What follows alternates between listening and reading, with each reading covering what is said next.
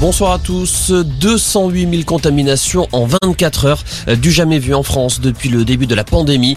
Dans ce contexte, Olivier Véran était auditionné tout à l'heure devant la commission des lois où il a présenté le projet de loi sur le pass vaccinal. Un pass qui sera mis en place le 15 janvier. Il concernera les Français dès l'âge de 12 ans. Un moyen supplémentaire de convaincre les plus réticents à se faire vacciner. Une vaccination plus que jamais nécessaire selon Olivier Véran. Écoutez.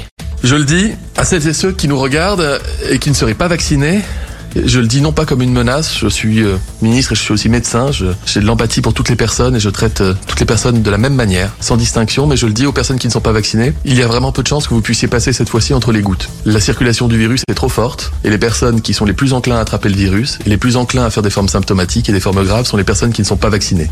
De la même manière que je dis aux personnes qui ne sont pas vaccinées, je le dis aussi aux personnes fragiles par leur âge ou leur état de santé, qui n'ont pas encore bénéficié du rappel, protégez-vous dans les jours qui viennent, ne prenez pas de risques, évitez les contacts sociaux trop rapprochés et trop nombreux, le virus circule beaucoup. Et ce sont 5 millions de Français qui n'ont pas encore été vaccinés.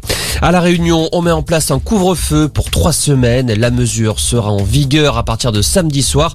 Interdiction de sortir entre 21h et 5h du matin. Il n'y aura pas de jauge dans les meetings du Rassemblement national et de la France insoumise pour la présidentielle. Les deux partis l'ont clairement indiqué aujourd'hui. Il faut dire que les rassemblements politiques ne sont pas concernés par la limitation du nombre de spectateurs. On ne joue pas avec la santé des Français. L'ordre des pharmaciens s'inquiète de la vente d'autotests en grande surface et parle d'une décision incompréhensible et risquée. Les autotests pourront être vendus dans les supermarchés jusqu'au 31 janvier. Et puis, cinq départements sont désormais en vigilance orange. Le Puy-de-Dôme est en alerte pour crue, l'Ain pour crue et pluie inondation. Quant à la Savoie, la Haute-Savoie et l'Isère, ils sont en orange pour avalanche et pluie inondation. Voilà pour l'info. Excellent.